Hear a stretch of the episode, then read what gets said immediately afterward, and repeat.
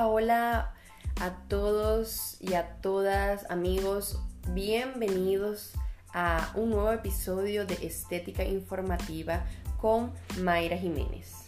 Y vamos a hablar hoy en este episodio sobre los tipos de filtros para que ustedes en casa ya sepan qué tipo de filtro solar usar y qué tipo de filtro recomendar para sus pacientes.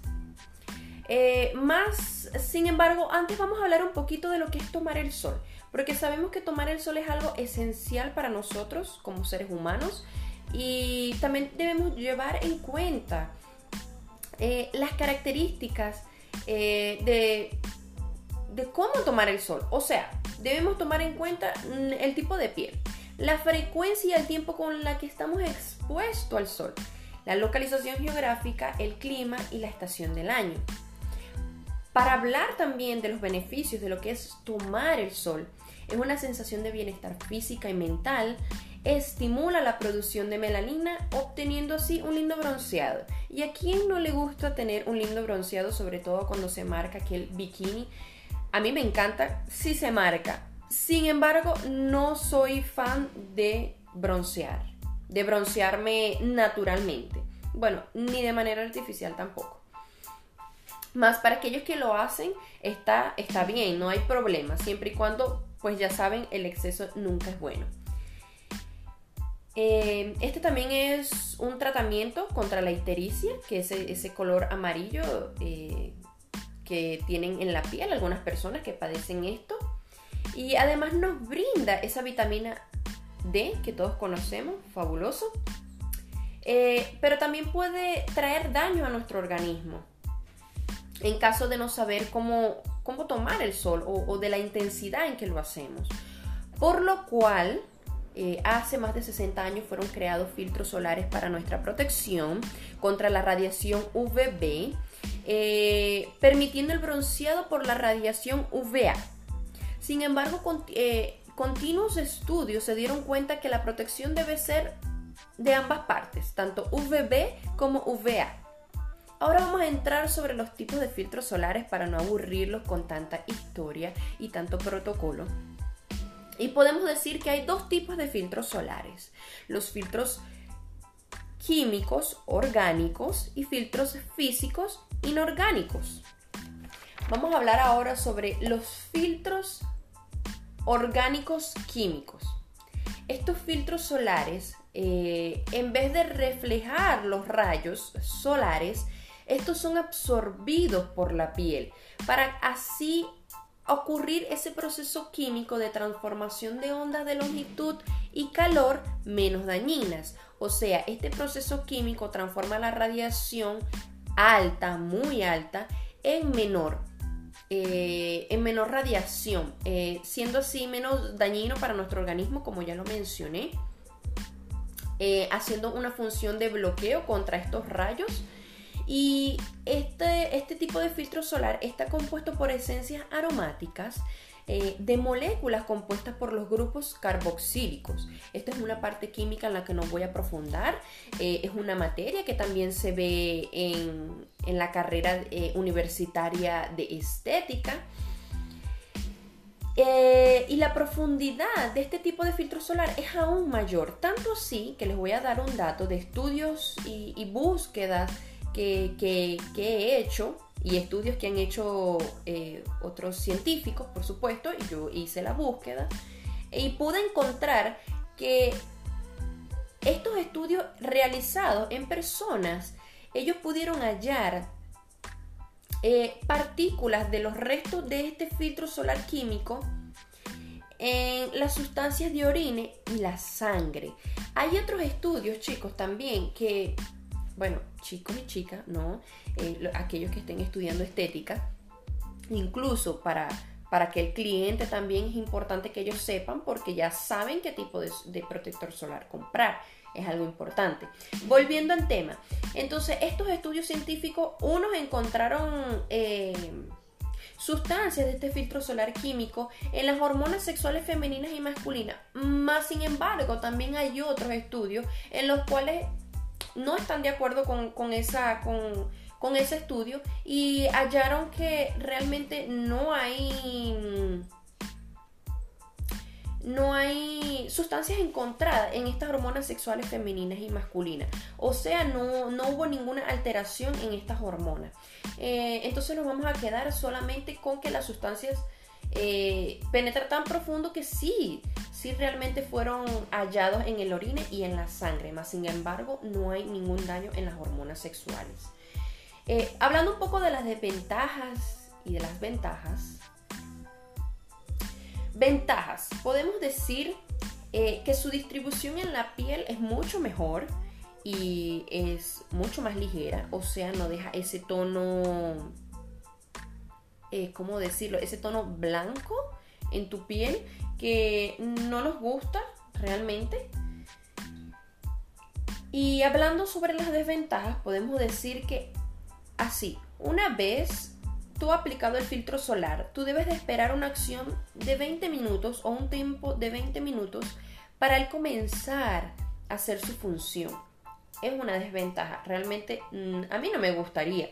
Porque, a ver, aplicamos el filtro solar por lo, menos eh, si estamos en la playa, que es algo que tiene que ser una activación espontánea en el momento, en el acto.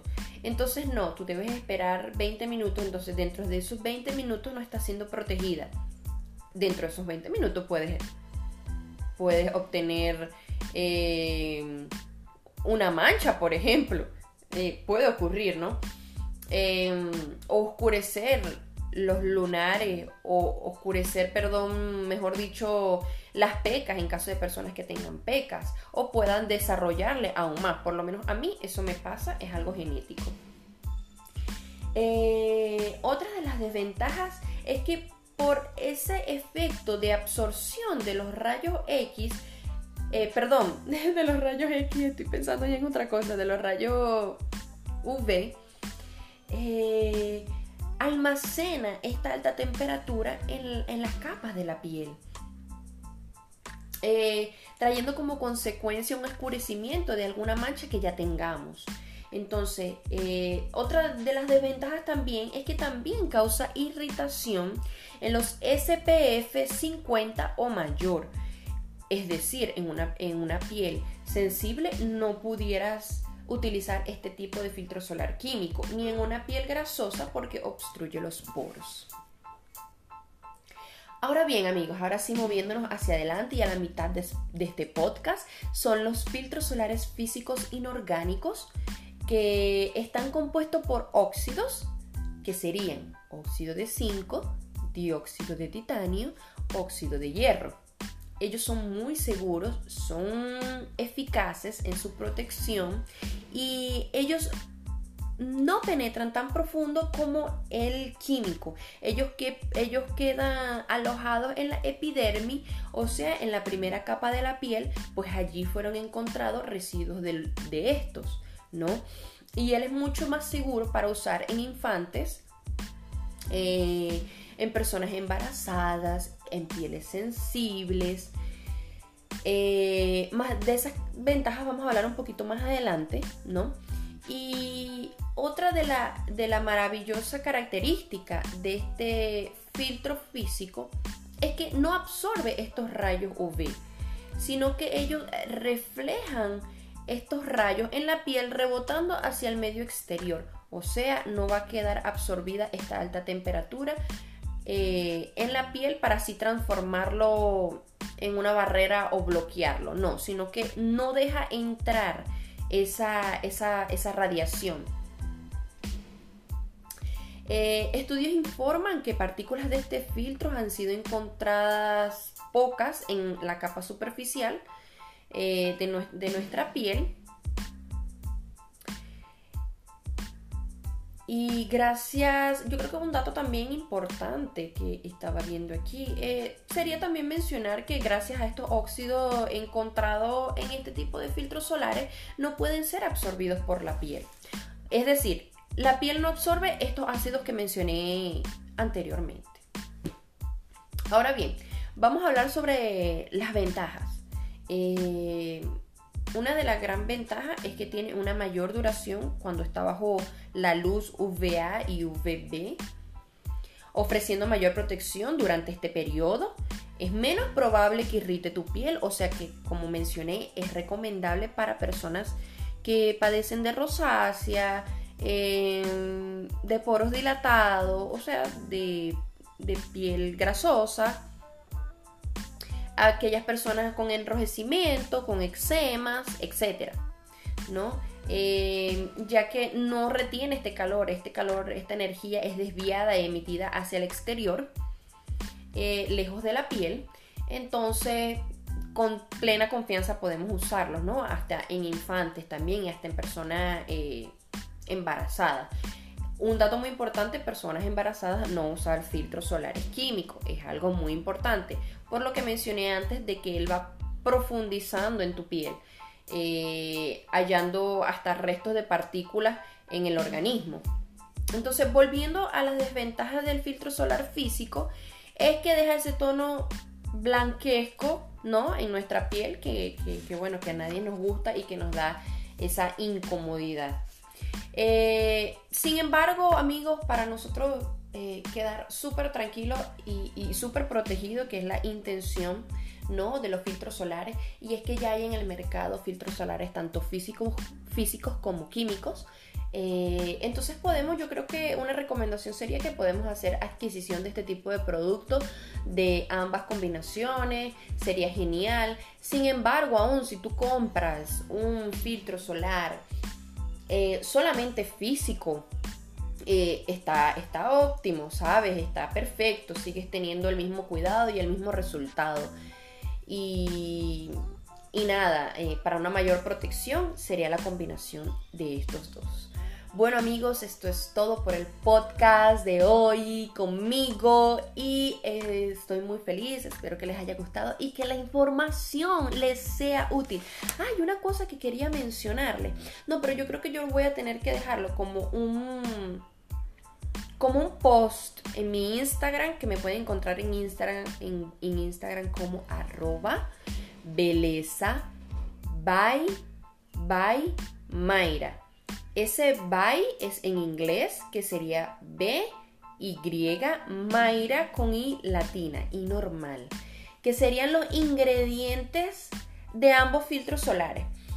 Probablemente lo deje en un, en un post. Vamos a ver qué tal. Bueno, eso es todo por hoy. Besos, abrazos. Chao, chao.